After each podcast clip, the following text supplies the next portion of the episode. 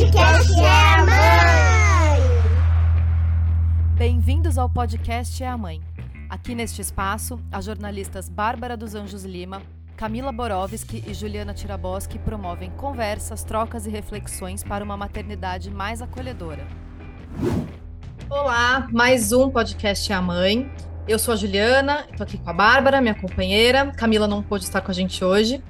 E hoje eu e a Bárbara demos uma pausa na nossa programação da temporada para falar de um assunto mais urgente, que é algo que está tirando o sono de pais e mães de todo o Brasil, que são os ataques terroristas nas escolas.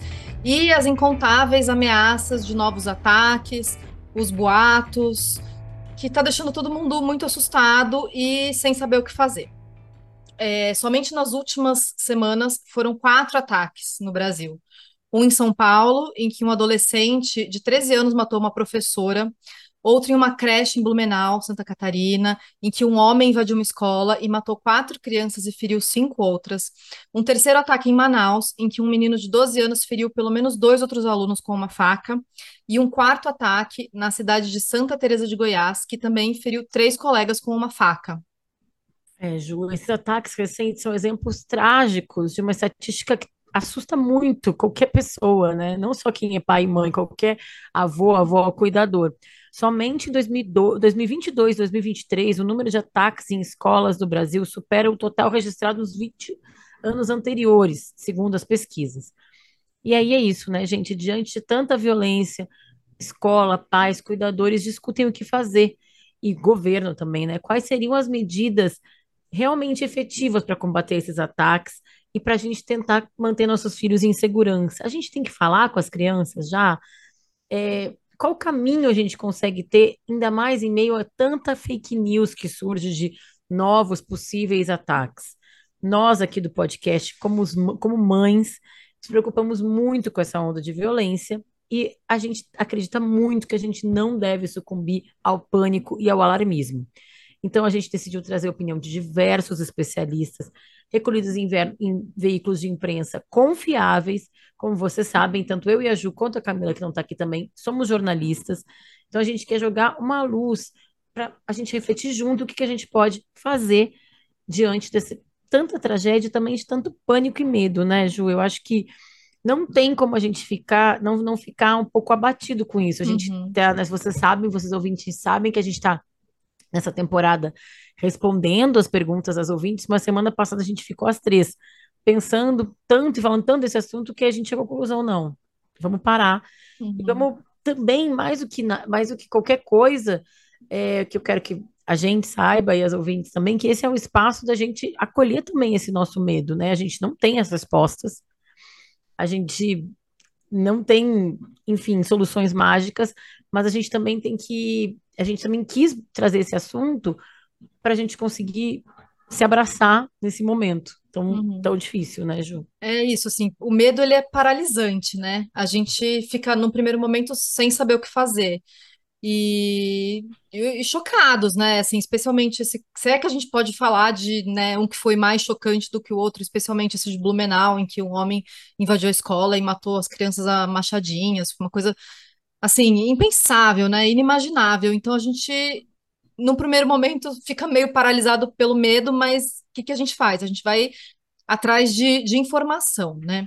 É, isso uma... é muito importante, uhum. porque é, o medo paralisa, mas o medo também, ele é, copta, né? Ele mexe com a gente num lugar uhum. muito irracional. Então, ao mesmo tempo que a gente fica paralisado e assustado e, e não sabe o que fazer, muita gente também se entrega para esse medo, para esse pânico e acaba caindo em, em muitas fake news, uhum. porque está fragilizado, né, Ju? É, e acho que muita gente pensa, ah, eu não sei se isso é verdade, mas por via das dúvidas, vai que seja. Então eu vou espalhar aqui para os meus contatos, para as pessoas ficarem atentas. Mas o que os especialistas estão dizendo é para a gente fazer o contrário, né? Para a gente tomar muito cuidado e não espalhar informações falsas, ou que a gente não tem certeza se são verdadeiras ou não. Né? Uh, tem uma especialista, a Luca Franca, que é uma das autoras de um relatório sobre prevenção a ataques. E ela alertou isso numa matéria para a Folha de São Paulo, é, dizendo que se você pegar mensagens enviadas em diferentes cidades, os textos se repetem, né? O que muda é o nome Uhum. da escola, o nome da cidade, o nome do bairro, mas assim, os relatos são meio parecidos. Ah, porque meu filho foi abordado e ouviu não sei o que lá, um cara, uma pessoa falou para ele de um ataque que vai acontecer, dia tal.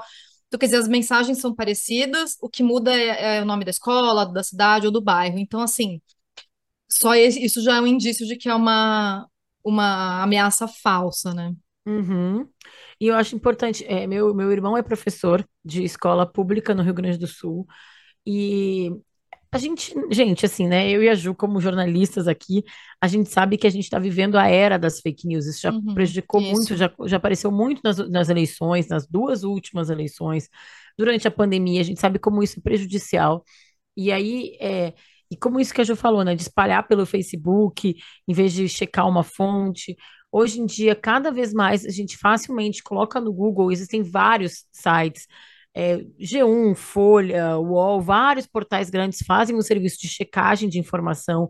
Então, se tu tá com uma informação que tu recebeu no teu WhatsApp, tu tá na dúvida, joga três, quatro palavras-chave no Google e coloca boato, fato, que rapidamente algum... E aí procura esses veículos maiores de renome, como eu citei aqui, Globo, UOL, Folha, Estadão, enfim, que vão verificar se aquilo é verdade ou não. E aí eu Uhum, trago muito isso porque ajuda eu esses exemplos de muita gente recebendo, e meu irmão, que é professor de uma escola pública no Rio Grande do Sul, disse que os alunos estavam recebendo porque os pais estavam repassando, e aí entra numa uma das conversas que a gente quer ter aqui uhum. hoje, que é como falar com as crianças. É, e aí vai espalhando o pânico, né?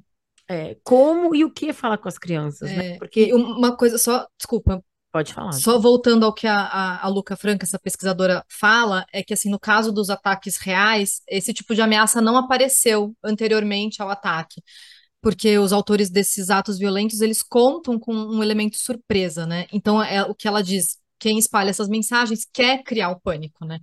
Então, é muito improvável, não vou dizer que é impossível, porque obviamente a gente não pode prever o que vai acontecer, mas é improvável que uma pessoa que realmente queira realizar um ataque espalhe essas ameaças antes, né?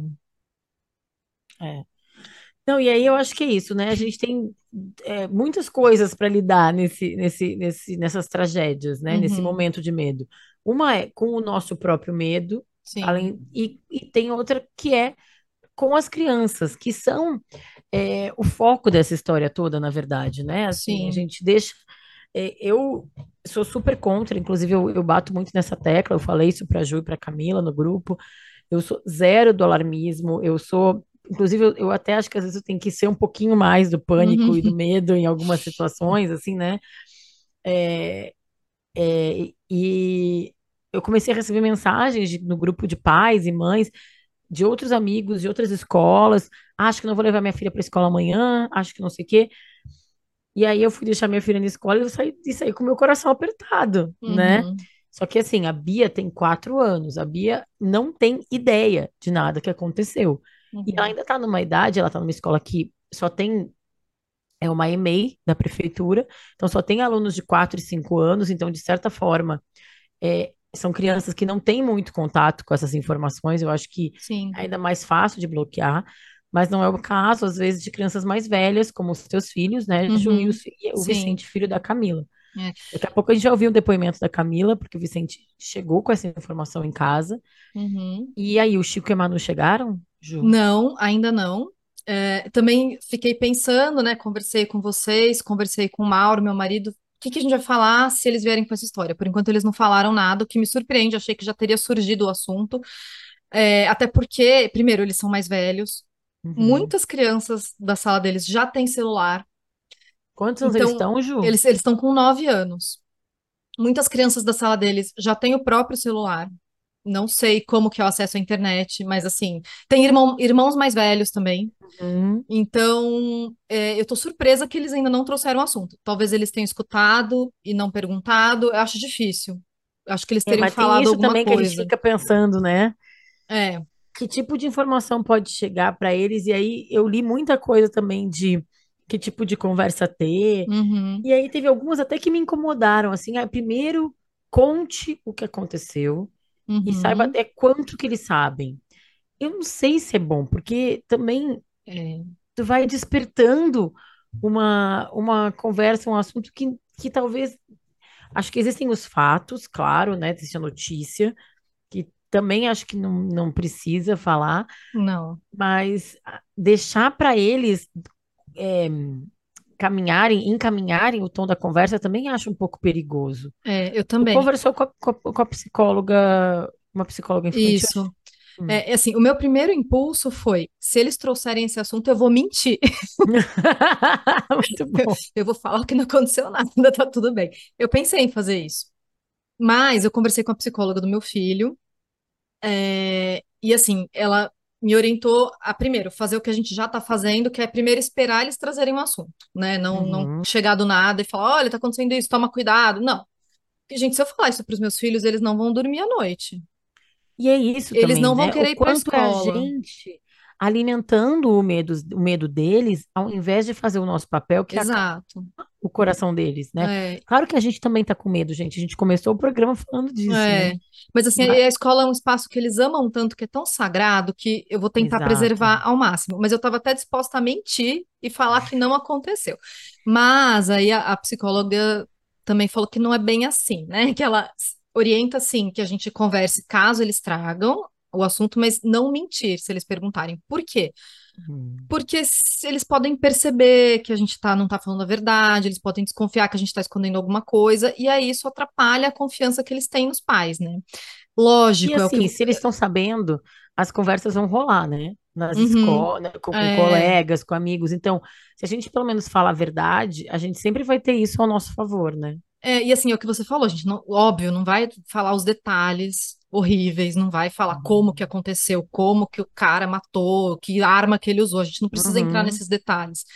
Mas eu acho que é, faz sentido isso de não mentir, né? Você pode contar uma versão atenuada da verdade para ele, as crianças saberem que você tá contando a verdade, que você não tá tentando enganar ou manipular, mas de um jeito que eles consigam entender. E claro, depende da idade também, né? Uma criança mais velha e um adolescente, ele vai entrar na internet e vai ler o que tá acontecendo. Sim, claro, é. E eu acho que também tem a maturidade para lidar com a conversa também, né? Exato, Assim, que depende muito, né, idade. de cada um. É. E, e- e sempre cuidando nisso, né? Porque eu acho que às vezes a gente vai gerando pânico, vai gerando medo, e claro, é normal e tal, mas aí isso vira maior do que a coisa que acontece, que as coisas que estão que estão sendo noticiadas. Foi horrível, gente. Todos os ataques são muito chocantes, são Uhum, muito horríveis. Mas aí entra essa nova onda de possíveis ataques. E eu li uma, uma entrevista que o Leonardo Sakamoto fez com o coordenador do monitor do debate público no meio digital da Universidade de São Paulo, o Pablo Hortelado. uhum, Ele que acompanha contas de redes sociais usadas para celebrar e fomentar esses ataques, ele diz que o pânico e o, e o boato ajuda até essas pessoas a ganharem reputação, né? uhum. Então, assim, é, foi horrível o que aconteceu, isso é inegável, mas às vezes a gente ficar alimentando e falando é, dá o que, o que esses, esses criminosos querem, que é a atenção. Tanto é que Uhum. vários veículos decidiram não dar o nome mais das duas pessoas que fazem esses Sim, ataques. Uma decisão que antigamente era, é, era pelo contrário, né? Se explorava, mostrava a uhum, cara. é, Então, é, acompanhando o- a jornada psicológica desses, desses criminosos, se entendeu que o que eles querem, de uma certa maneira, na, na psique deturpada deles é a fama. sim, Então, o que que a gente pode fazer é não dar essa fama para eles, né? uhum, exato. É isso, né? Aquilo que a, a, a pesquisadora Luca Franca falou também, né?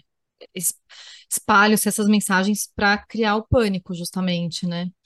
E a gente também foi atrás de outros depoimentos, outras opiniões de especialistas, e eu li um depoimento da professora Gina Vieira, que é pesquisadora em educação no Distrito Federal, é, em entrevista para a Agência Brasil. Ela é autora de vários projetos premiados, é, sobre educação e direitos humanos, e ela conta nessa matéria que ela mesma foi surpreendida pelo filho dela de 12 anos, que foi perguntar para ela sobre os massacres. E ela diz na entrevista que ela até se surpreendeu com o termo que ele usou, massacre, né? Uhum. E olha o que ela diz. é, muitas vezes as famílias se recusam a conversar sobre esses atentados porque acreditam que isso pode traumatizar a criança. Só que as crianças estão em um mundo em que elas estão expostas de maneira visceral a tudo o que acontece. Então, quer dizer, é o contrário daquilo que eu estava pensando inicialmente, né? De Uhum. botar meus filhos numa bolha muito protegida. Seria maravilhoso se a gente conseguisse fazer É, isso, né, Ju? exato. E ela diz que é, Dialogar com as crianças sobre o que está acontecendo requer que os pais superem a perspectiva ingênua de acreditar que a violência na escola é algo relativo ao ambiente escolar. Ela entende que mensagens de ódio e desinformação passaram a ocupar o espaço central no país, que é aquilo que você estava falando, né? De fake news nas eleições, enfim. É, uhum. é, uma... é uma, existe uma construção é, que existe uma, uma construção de, de um tipo de comportamento online e fora da internet também, que fomenta muito esse ódio. Era uma coisa que a gente Sim. via muito em outros países, nos Estados Unidos, que já sofre com esses ataques, esses massacres há muitos anos, de, de ver essas, essas comunidades na Deep Web, era uma coisa que não tinha tanto aqui no Brasil, mas que agora vai se formando. Então, na verdade, é, essas, esses massacres de hoje em dia e como reagir quando nossos filhos vêm, talvez seja uma conversa que a gente vai ter que começar a ter de uma maneira mais ampla em algum momento, né? Uhum. Eu tenho muito medo disso, tá, Ju? Porque eu tenho amigos que moram nos Estados Unidos e que as filhas da idade da Bia, de quatro anos, já têm treinamento anti-ataque nas Gente, escolas. Isso é um horror, né? É um horror. Isso me dá um pânico, assim, isso me dá um uhum. desespero de pensar que é isso que tu falou, a escola que é esse lugar que eles gostam tanto, que a gente gosta tanto. A gente tem um episódio que a gente fala sobre escolher a escola dos filhos. Sim. A gente dedica tanto do nosso tempo escolhendo um lugar em que a gente vai confiar e que vai sentir que nossos filhos estão bem acolhidos. É, para chegar e perder esse, esse lugar e aí ter que criar essas, essas ferramentas, essas rotinas, é, é muito assustador para mim. É, para mim também. Mas, assim, espero que não seja a realidade, mas também é uma coisa que a gente tem que, como eu falei no começo desse programa, a gente não tem respostas para quase, para muitas das dúvidas que a gente vai colocar aqui. É a gente tem reflexões que eu acho que a gente tem que começar a fazer mais e mais como sociedade. É. A gente quer virar essa sociedade que vai dar treinamento de ataque hum. para crianças de quatro anos? Eu não. Eu também não. Eu espero que nunca chegue nesse ponto. O, e aí o que a gente precisa, talvez, é isso: é, é trabalhar mais é, esses ambientes online que os nossos filhos estão, ter mais segurança na internet. É, eu fiquei, eu li essa semana ontem, botei aqui também na pauta. Uhum que teve uma, um monte de gente falando no Twitter para o Elon Musk, que é o novo dono do Twitter, que destruiu a rede social, inclusive. Sim, parabéns. é, várias pessoas fazendo campanha para ele banir várias contas que são contas que promovem a violência, que, enfim, propagam fake news especialmente nesses casos das escolas, e ele foi lá e tweetou como resposta um emoji de cocô, gente. É, não, Sério, gente, isso é, isso é, tão ridículo, né? É, então, assim, o que eu acho que um dos caminhos, e, e, muito do que eu tenho lido, tem um episódio muito legal do podcast Café da Manhã da Folha, em que eles discutem isso também, e muitos especialistas que a gente leu e a gente ouviu aqui falam para que a gente tem que trabalhar o ambiente online, que é onde nascem muitos de, muito dessa onda de ódio. Claro que, gente, não quer dizer que o, o, o cara, o criminoso que vai lá, é, como é que eu posso dizer para não ser, é, não quer dizer que ele, eu acho que uma coisa alimenta a outra. Ele não é criado só por causa disso. Uhum. Mas esse é, é tá cada vez mais comprovado que é um dos elementos. Ele ter esse ambiente fértil de, de violência, incitação à violência que acontece principalmente na Deep Web, que chamam, né? É, e que vai ajudando a criar essa personalidade é, perigosa, eu acho que é a palavra que mais define. Assim. Ele fomenta, né? Exato. Então, Não vai sozinho, regras, né? Quando a gente tem regras, quando a gente acha uma pessoa que faz uma conta, que faz algum tipo de notícia, seja falsa, mas incentivando algum tipo de violência, a gente vai lá e barra, a gente vai lá e denuncia, a gente vai lá e pega o IP dessa pessoa e vai e tem um cadastro para saber onde, onde procurar e como, e como punir essas pessoas, né? uhum. né? E uma coisa que eu achei interessante que você buscou para a nossa pauta, Bah, é uma fala da pesquisadora Michele Prado, você falou da Deep Web, né? Mas que uhum. é, esses discursos violentos, né, essa radicalização, enfim, não estão só na Deep Web, né? Eles estão muito mais acessíveis do que a gente imagina. Estão no Twitter, no TikTok, no Telegram, no WhatsApp. Então, assim, não é uma coisa difícil de acessar, né? Às vezes a gente acha que, ah, meu filho não tem acesso a essas coisas, ele não vai ver. Mas não, né? Ele tá. Esses discursos de ódio a... estão muito mais fáceis de, de, de, chegar nas crianças do que a gente e, pensa. E teve uma né? coisa que a Tati, a pretinha educadora, que estava no programa com a gente semana passada, falou, e eu acho que isso é uma coisa que cabe muito aos nós, nós, mães, pais e cuidadores, é dar nome para as coisas. Uhum. E eu achei muito legal, porque há um tempo atrás, lá quando teve o primeiro, primeiro não, né? Mas o massacre notório que eu lembro da minha geração, que foi o tiros em Columbine. Sim. É, se falava muito, ah, mas eles eram os meninos que sofriam bullying, isso foi uma maneira deles de se vingar. Hoje já se sabe que não é verdade. Hoje já se sabe Uhum. que, primeiro, muitas e muitas crianças é, sofrem bullying e não têm reações violentas. E, por outro lado, também, a gente não pode, que é o que a Tati, a pretinha educadora, fala, é não dá para colocar tudo no chapéu do bullying, porque tem, na verdade, tem misoginia, tem racismo, tem crimes muito, muito, Uhum. muito perigosos e muito mais graves do que. é, não estou falando que, óbvio que eu não estou defendendo o bullying aqui, mas a gente tem que chamar do que que é. Sim, essas coisas têm nome, né? Exato, e isso que a Tati é, frisou muito, e eu acho muito importante, porque não é só, ah, estamos zoando com o colega. Não, estamos Uhum. fazendo racismo aqui, estamos fazendo misoginia aqui. E aí, quando a Uhum. gente dá essa conversa, a gente tem essa conversa com os nossos filhos, eles até conseguem reconhecer atitudes fora do tom dentro do ambiente, seja na internet, seja escolar. Uhum. É, Ju, vamos botar o áudio da Camila para contar o que Vamos. aconteceu lá? Só, só para complementar o que você falou antes da gente ouvir o áudio, é isso que, que você falou sobre o bullying, né?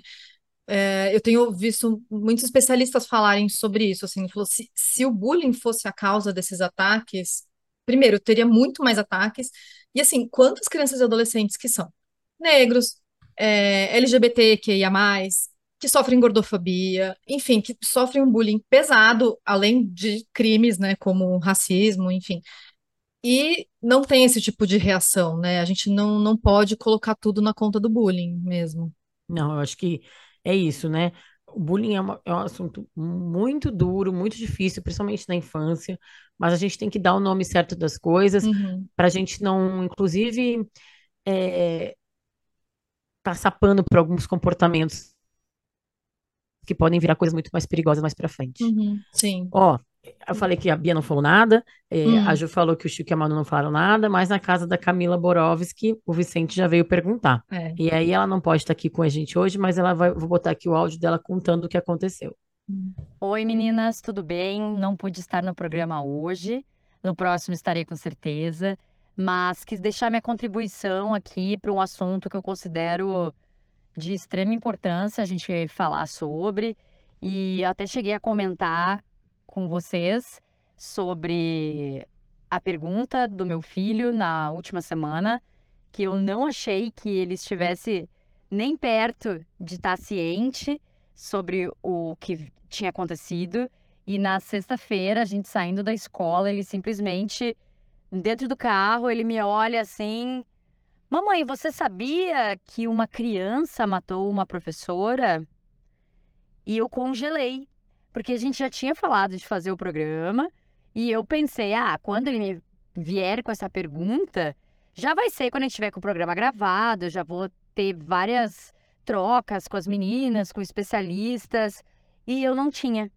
Então, o que eu resolvi fazer é algo que minha psicóloga sempre fala, que ela, ela diz, responda da forma mais simples possível.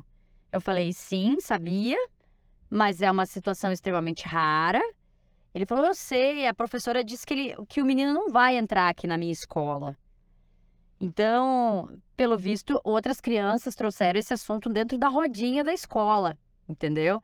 E não é aquela coisa de, ai, vamos condenar os pais que falaram. Às vezes as crianças ouvem as nossas conversas, às vezes as crianças ouvem as notícias que estão na televisão, né? Tá no rádio, tá em tudo quanto é lugar. Então, eu fiquei muito impressionada ainda mais com o que reverberou disso, né? Porque ele perguntou, mas ele foi pra prisão? Aí eu disse, não pode prender abaixo de 18. Ele, mas se eu matar uma pessoa, eu não sou preso? E, e essas dúvidas, assim, foram piores para o, o desdobramento do assunto foi pior de explicar para ele do que o próprio assunto, sabe? Então, para mim foi, foi bem complicado, mas tentei fazer como mandou o manual da terapia e respondi do jeito mais simples possível. Depois questionei de novo, perguntei se ele tinha dúvida, se ele estava com algum medo, se tinha alguma coisa que ele queria me perguntar. Ele disse que não. E aí acho que nós dois dormimos mais tranquilos com a cabeça no travesseiro. Sabe que eu acho que é uma coisa que a gente tenta, que é o que a Ju falou, né? Vou mentir, vou colocar ele na redoma e tal. Isso que a Camila traz para mim é muito. Eu lembro que a minha avó falava para minha mãe, quando minha mãe era pequena, minha, minha mãe tem até um pouco de trauma disso, que ela Hum. chegava na sala, tava meu avô e minha avó conversando, e a minha tia, que morava com eles na época, e aí falavam, ah, tem goteira na sala, que era que ela tava chegando. Hum, Pô, e não me falavam nada, eu sabia que estavam falando alguma coisa que eu não podia ouvir. E eu vejo como cada vez mais, bom, você, tu, Ju, deve passar por isso mais do que eu. Eu que agora acabei com quatro anos, às vezes eu tô falando uma coisa que eu acho que ela não tá prestando atenção, uhum, e daqui a pouco vem aquela pergunta de quem tava ouvindo tudo bem quietinho ali, a gente achou que uhum, tava vendo um sim, ouve desenho, tudo. a gente achou que tava vendo um desenho, a gente achou que tava brincando, jogando um negocinho, mas tava ouvindo a nossa conversa. Então, Uhum, realmente, eu acho que a gente é, nem quando a gente quer colocar numa bolha, a gente está colocando, porque é, esses assuntos, como esses massacres, que são coisas muito grandes, que tomam conta de todas as rodas, estão aí também, né? uhum, Então, estão aí para eles, para a gente, a probabilidade de chegar para eles é, é é alta também, muito alto, é. né? É, quanto mais velho, mais alta, né? Não tem Exato. como. Agora, a Camila fez uma coisa que a psico- psicopedagoga Ana Paula Barbosa falou lá naquela mesma matéria da Agência Brasil que eu citei. Ela, sem saber, seguiu essa orientação também, que ela diz assim que é importante. Primeiro, é, não negar às crianças a, a possibilidade deles, o direito deles de sentir, de se emocionar. Então, também, assim, não é pra gente falar também que ah, é bobagem sentir esse medo, não. É reconhecer esse medo, escutar, né? Escutar com atenção, acolher a criança, perguntar o que ela está sentindo, né? Reconhecer esse medo também. Não dá pra gente ir para um outro lado e falar, ah, não, isso é bobagem, né? Você está sentindo Uhum. isso. E, importante, explicar que a família e a escola estão trabalhando para cuidar da segurança dela, né? Quer dizer, acho que. E aí a gente chega nesse outro momento da nossa conversa, Ju, que é Uhum, o que sociedade, família, governo, escola, o que a gente pode fazer de verdade para proteger essas crianças. É, eu moro em São Paulo, capital, como eu falei, minha filha estuda numa escola da prefeitura, e entre uma série de ações que o prefeito Ricardo Nunes implantou, falou que vai implantar, é o reforço, reforço na guarda. Então, hoje, quando uhum, eu fui deixar minha filha na escola, tinha uma viatura na frente. uhum. E ela nem viu, tenho certeza, porque ela entrou correndo, tava, encontrou uma Nem frente, percebeu. nem percebeu, mas eu vi aquilo e eu juro que para mim é um paradoxo, sabe, Ju? Eu fico dividida. Ao mesmo tempo É, que é, é mais segurança, é, uma- é um policiamento na frente da escola das crianças, sabe? é, Então, é muito estranho, também acho. é, eu fico assim. Não, assim, claro, existem algumas pessoas que defendem policiamento dentro da escola, que aí isso eu particularmente falo aqui, é o meu posicionamento, eu sou contra dentro das Uhum, escolas. concordo. mas eu acho que ter uma guarda municipal reforçada, acho que acho que previne muitas coisas, né? Não acho que é, é com uma orientação clara, específica para situações. Olha, você vai ficar na guarda Uhum, cuidando de escolas, então, é, de preferência, se carrega uma arma, ela tem que ficar no carro, né? Para para eventuais situações que a gente espera que não aconteçam, mas enfim. Nossa, me dá É, arrepio de pensar num policial armado na frente da escola, sabe? Então, mas é por isso que essa guarda municipal, teoricamente, tem que ter um Sim, treinamento específico. E é. aí é para que que serve isso, né? Então, assim, é, é... E aí agora, aqui em São Paulo, outra ação que vai ter, vai ter esse tal do botão do pânico, que nada mais é que um Uhum. aplicativo no celular das diretoras e professoras, em que elas apertam facilmente e chamam a polícia. Isso é bom, Isso eu acho bem né? legal. E aí, tendo a guarda reforçada, quer dizer que vão ter, vão chegar mais rápido nas escolas, né? Isso eu acho ótimo, né? Vamos usar a tecnologia a nosso favor, né? Isso. É, no Rio de Janeiro, eles estão estudando colocar câmeras nas escolas.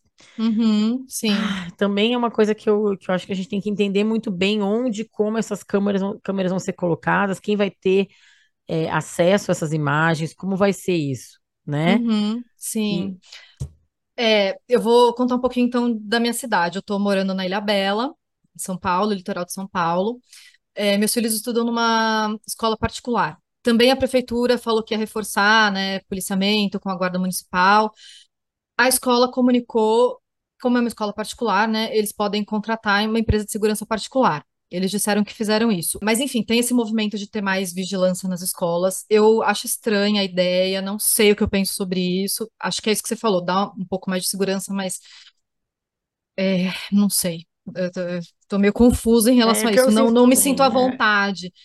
É, eu sei que na cidade, eu até fui algumas semanas atrás numa sessão da Câmara Municipal aqui da Ilhabela.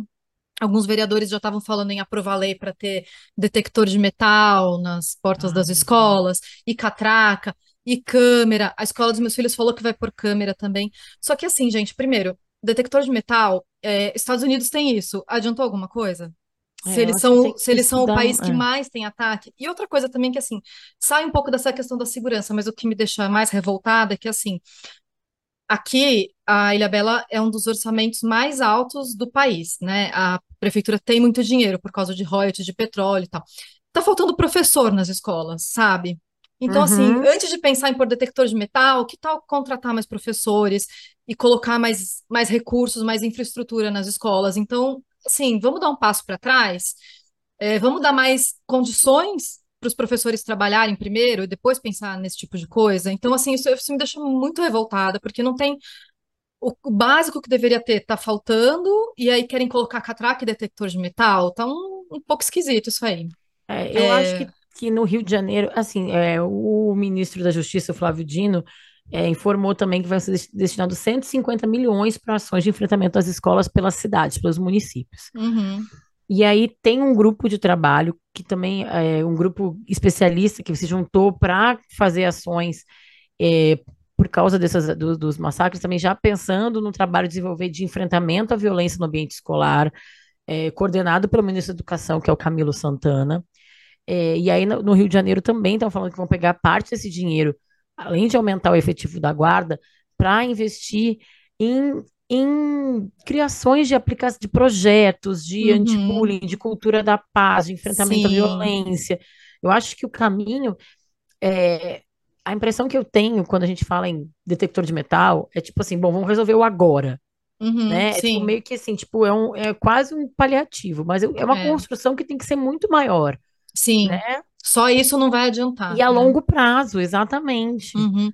É, para não falar que eu só tô metendo pau, É, aqui, aqui também a prefeitura falou que vai criar um grupo de trabalho envolvendo as escolas para tratar das questões de segurança. Acho positivo. E, e estabelecer linha direta de comunicação em situações de emergência. Não sei se vai ser como em São Paulo, pelo celular, um aplicativo, mas acho que tem que ter, isso é importante. Sim, tem que ter. E também eh, eles falaram em, em trabalhar para aprovar resoluções que tratam da criação e aplicação de projetos anti-bullying e de cultura da paz em todas as escolas do Uhum. município. Eu não sei como esse tipo de projeto funcionaria. Eu acho que a princípio pode ser muito positivo, mas assim, eu não, não tenho detalhes sobre isso. Mas assim, é E isso, também gente. Não não adianta tem nem pôr- professor, né? Também É, tem tem- que investir na saúde. Assim, eu falar, pô, tem que fazer treinamento com os professores, mas também tem que investir na saúde mental desses Exato, eles estão professores, né? sobrecarregados, A né? gente tem que, exato. Agora, uma coisa que eu acho que vale muito é espalhar a palavra do bem. A gente falou aqui Uhum. de não falar, não espalhar fake news, não espalhar o tentar não espalhar o pânico, né, e o medo pelo medo. Mas eu tô vendo uma- um crescente nos últimos dias. Hoje, na verdade, como a gente falou, dia 17, eu recebi já de umas três pessoas diferentes uma campanha para o dia 20 de abril agora. O programa vai no ar no- na, na quarta, dia 19. Então, na quinta, dia 20, uma campanha para as crianças levarem flores para a escola, bombom, é, cartinha, para ser um dia. é, um, é, um- como, é que é, como é que é o nome, gente? Peraí, deixa eu pegar aqui direitinho. Eu, é o dia, dia da compaixão, do amor e da gratidão. Uhum. Então, é um jeito também de fortalecer a escola como um ambiente seguro, um ambiente de Uhum. paz, um ambiente de troca amorosa. É, porque às vezes a gente, talvez, eu quisera eu que a gente pudesse evitar os massacres, mas o que a gente pode tentar evitar é a onda de pânico, e, Sim, né? Isso a gente pode. E aí, Sim. talvez criar um ambiente que seja mais acolhedor, um ambiente de amor, um ambiente de solidariedade, é a nossa parte de, de começar a, a incentivar as escolas a virarem de novo esse ambiente que nos dê segurança. sim. Tragédias, é, quisera eu ter o poder de evitar, né? São, é horrível, as tragédias são horríveis. Acho que tem um papel muito grande aí do governo dessas ações que a gente falou. Mas a gente, como indivíduo, como pai, a gente não tem tanto esse poder. Uhum. Mas a gente tem o poder, isso, de não espalhar as fake news, de não espalhar o medo e talvez ajudar nossos filhos a trazer de novo, ou deixar vivo, se eles nem chegarem em contato com isso, como os nossos, esse- a escola como esse ambiente de Uhum. acolhimento, de solidariedade, de amor, enfim. Sim. E a gente também perguntou no nosso grupo do Telegram, e se você não sabia que a gente tem um grupo no Telegram, a gente tem. Eu, depois eu vou colocar o link lá na bio do perfil do, Eu Insta- entrar do nesse Instagram. grupo, É, Juliana. entre, Ele ficou ali meio morto por uns meses, mas agora a gente quer voltar para trocar ideia com vocês, né? É muito importante para a gente saber o que que vocês estão pensando sobre os assuntos que a gente discute aqui. E a Gabriela, que é super participativa no podcast, ela sempre manda mensagem para a gente. Ela falou que sim, está recebendo muitos boatos, que cabe ao Estado pensar em políticas públicas para diminuir a violência, que era aquilo que a gente está falando, e abre aspas, combater violência com violência é apagar fogo com gasolina.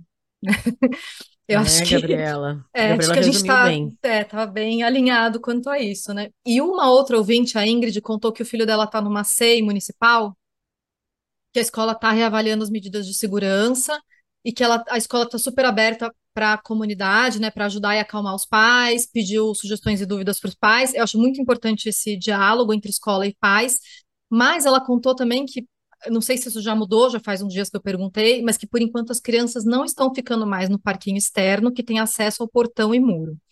Por um lado, eu acho que isso pode deixar os pais mais tranquilos, mas por outro, eu acho muito triste, né? Que a gente tenha acho. que passar por essa situação. Gente, Eu acho que é isso. A gente tem que criar ambientes mais seguros, mas a gente não tem que ser movido pelo medo, entendeu? exato. É, eu acho que. Porque alguém, a gente já nem lembro, gente, a gente ouviu tantos, tantos especialistas, a gente citou tanto especialista aqui, mas uma, a Ju falou logo lá no começo que as crianças, as crianças, a gente também, os adultos, a gente está exposto a esse mundo que tem as suas violências, Sim. né? Então, a gente tem que conseguir ca- cavar nossos espaços de, de segurança e acolhimento. Eu acho que é meio por aí. Uhum. E uma outra coisa que a escola dos meus filhos eh, também fez, eles mandaram um comunicado para os pais, eh, pedindo para as famílias ficarem atentas a comportamentos das crianças e Uhum. dos adolescentes que podem ser sinais de alerta, que são, por exemplo, eh, reações extremas e comportamentos agressivos, repentinos em situações pontuais, dificuldade de regulação emocional e controle da raiva, é, isolamento social, desconexão repentina com atividades escolares, mudanças nos hábitos de sono e alimentação, expressão de sentimentos de persegui- perseguição e verbalização de planos de vingança nas conversas de escola ou internet, fascinação e obsessão por armas, publicações de fatos e vídeos com exaltação do uso de armas, pesquisas excessivas na, in- na internet sobre ataques, tragédias e conteúdos de apologia à violência e glorificação de ataques e atiradores. Então, assim, é, você falou dessa ação positiva aí, né, de, de, de compaixão. Uhum. Eu acho que, assim, eu acho que tudo que trouxer um clima de mais tranquilidade para a gente pode ajudar. Mas acho que também é É. importante a gente ficar atento a esses comportamentos, né? É, eu acho que é muito importante também isso que tu falou, Ju, que de ter um, um ambiente de troca com a escola, né? Uhum, sim, De, de poder ter esse diálogo aberto. E é isso, gente. é, não podemos esperar uma resposta das escolas. Eles também estão aprendendo a lidar com essa situação. Acho que a gente pode sim. construir junto com eles também algumas coisas, né? Não, e eu fiquei pensando, Bah, sobre essa coisa de empresa de segurança particular, né? Falei, hum, será? Não gostei muito disso e tal. Mas a escola deve estar também sendo super pressionada pelos pais Sim, para tomarem claro. atitudes. Então, assim, eles, eles têm que fazer alguma coisa, eles não podem não fazer nada, porque os pais vão. é, acho que assim como tem gente como a gente que fica meio reticente em relação a isso, com certeza tem famílias, tem pais que vão chegar lá e vão falar, ah, eu quero segurança armado Sem na dúvida. porta, entendeu? Sem dúvida. a escola fica, sabe, sem saber como agir, como é que eles contemplam todas as famílias, né? É impossível, mas É, tem que ter eu- uma diretriz da escola. é, E aí a gente tem que pode ser construída com, com debate, discussão com os pais.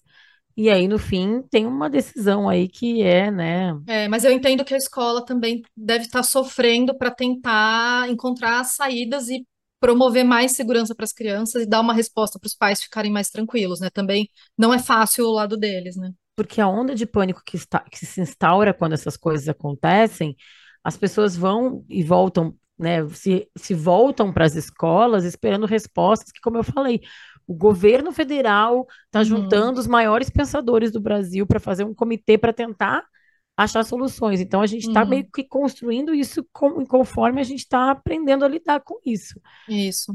Eu acho que o mais importante é tentar. Vou falar um pouco mais disso no Conselho de Mãe, gente. Vamos para o Conselho de Mãe, Ju? Vamos lá. Conselho de mãe.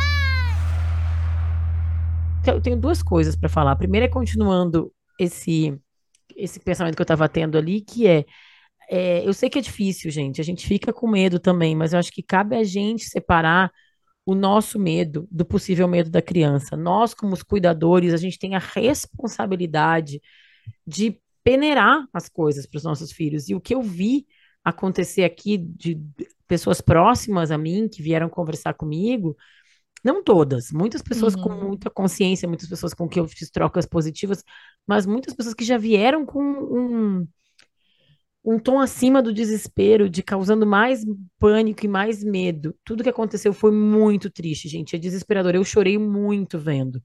Mas eu acho que a gente tem que, de alguma maneira, tentar separar o que foi fato e o que é um medo que a gente vai ter irracional, e enfim, a gente tem que.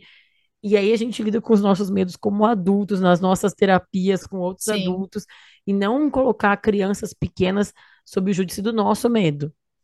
Esse é um conselho que eu não tô falando que é fácil, mas assim, conversa com seu companheiro, sua companheira, com amigos que têm filhos da minha idade parecida, com amigas. Troca no nosso grupo do Telegram. Acho que a Uhum. gente troca com outras pessoas antes de passar para as crianças, sabe? Que aí cada vez que a gente fala, a gente vai refletindo um pouquinho. Pode falar com 10 pessoas se tu acha que for preciso antes de falar com seus filhos, sabe? Porque a Uhum. gente vai, cada vez que a gente fala, a gente racionaliza um pouco mais, a gente reflete um pouco mais. Parece que tira um peso das costas, né? E a gente vai, vai organizando os pensamentos mesmo, né, Ju? A gente vai dando uma racionalizada, eu acho que é só falando às vezes. E aí o Uhum. outro conselho é um conselho bem, pra, bem prático, que é o Ministério da Justiça e Segurança, em parceria com a Safer, SaferNet, criou um canal exclusivo para recebimento de informações de ameaças e ataques contra as escolas. Tanto os possivelmente verdadeiros quanto os falsos. Então é muito importante. Essa é uma das várias ações da Operação Escola Segura, que começou na quinta-feira, dia 6, faz mais de um- 10 dias. Então, é gov.br barra escola segura. Aí é importante tanto denunciar coisas que vocês acham que pode vir a ser verdadeira, quanto as falsas também, porque, como eu falei, as pessoas não podem ficar é, compartilhando informação falsa, causando pânico. Isso é crime. Se vocês É. não sabem, gente, isso é um Uhum. crime que vocês podem. Quem faz isso pode arcar com as consequências, pagar multa, ser preso. Então, não compartilhe informação falsa. Se Uhum. você recebeu alguma que você acha que é falsa, vai aqui nesse site que eu falei, em vez de passar para outra pessoa. Ai, não sei se é verdade. O que me deixa louca é alguém falar, ai, não sei se é verdade, mas Mas, caso, ó, toma vai aí. Não. É. gov.br barra escola segura. Manda lá que aí eles fazem uma investigação direitinha, bonitinha, e vamos nos canais formais. Exato. Quanto mais a gente apostar em canais formais, mais a gente regulamenta o ambiente, tanto da internet quanto o ambiente real, né? Vamos encaminhar para os lugares certos, né?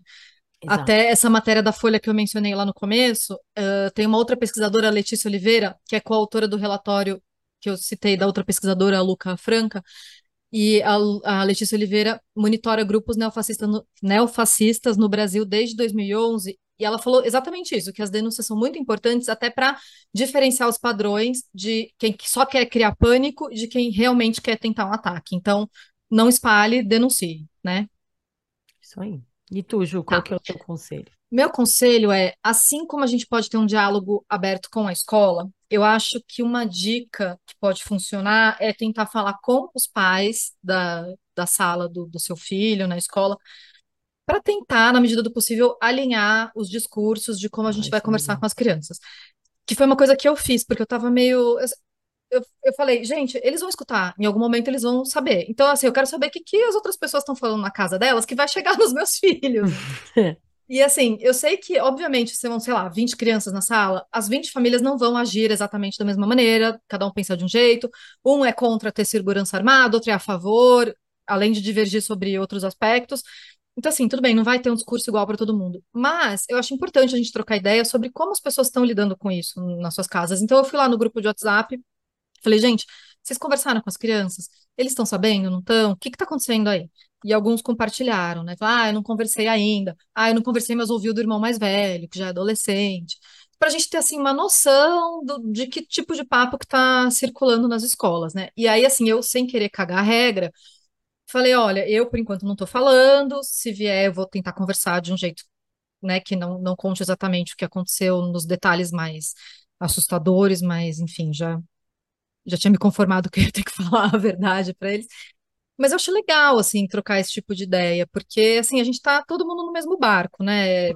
Por Uhum. mais que cada família tenha suas ideologias, suas convicções políticas, isso vai variar, mas eu acho que se a gente puder tentar minimamente Alinhar algum alinhar, discurso, é, né? algum discurso assim que, claro, é isso que eu falei, ninguém, a gente não vai concordar em tudo, mas que seja o mais, sei lá, parecido possível, Ou assim. então, Ju, no mínimo, para tu saber o que as pessoas estão falando. Exato, exa- no mínimo É eu no quero mínimo, por exemplo, assim, ó, aqueles pais para eles, ali, né? aqueles É, pais, aquele amiguinho estão falando uma coisa que eu não concordo.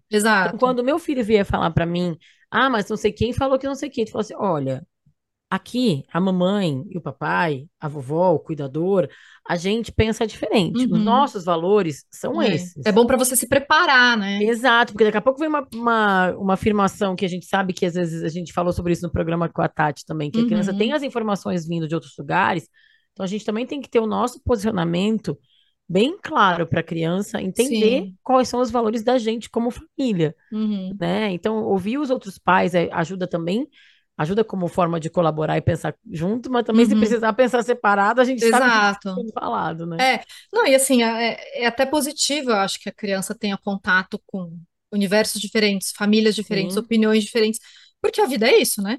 Exatamente. Agora, uma coisa é você ter contato com uma opinião diferente, outra coisa é vir uma, um coleguinha e falar uma coisa que não é verdade, que é mentira, por exemplo. Aí você vai ter que explicar Uhum. que não, que aquilo não é verdade, né? Então, eu acho que é bom trocar ideias.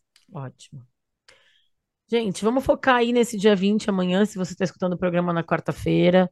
Ver se a escola do seu filho está participando dessa campanha. Se não, eu acho legal a gente também levar essa ideia de eventos positivos para a escola, como a gente falou, de criar Uhum, diálogos, né? Assim, de, de tentar trazer um pouco de é, mais otimismo, que é, é o que a gente pode fazer no primeiro é. momento para tentar também não sucumbir ao medo, ao pânico, porque senão a gente sabe que pessoas com medo eh, tomam decisões não tão inteligentes. Uhum, sim, espero que esse programa ajude a acalmar o coração de vocês, assim como ajudou a acalmar o nosso, né? Exato.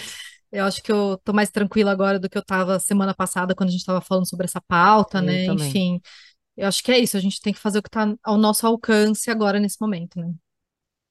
É isso, gente. Obrigada pela audiência. Até semana que vem. Até. Tchau, tchau. Podcast é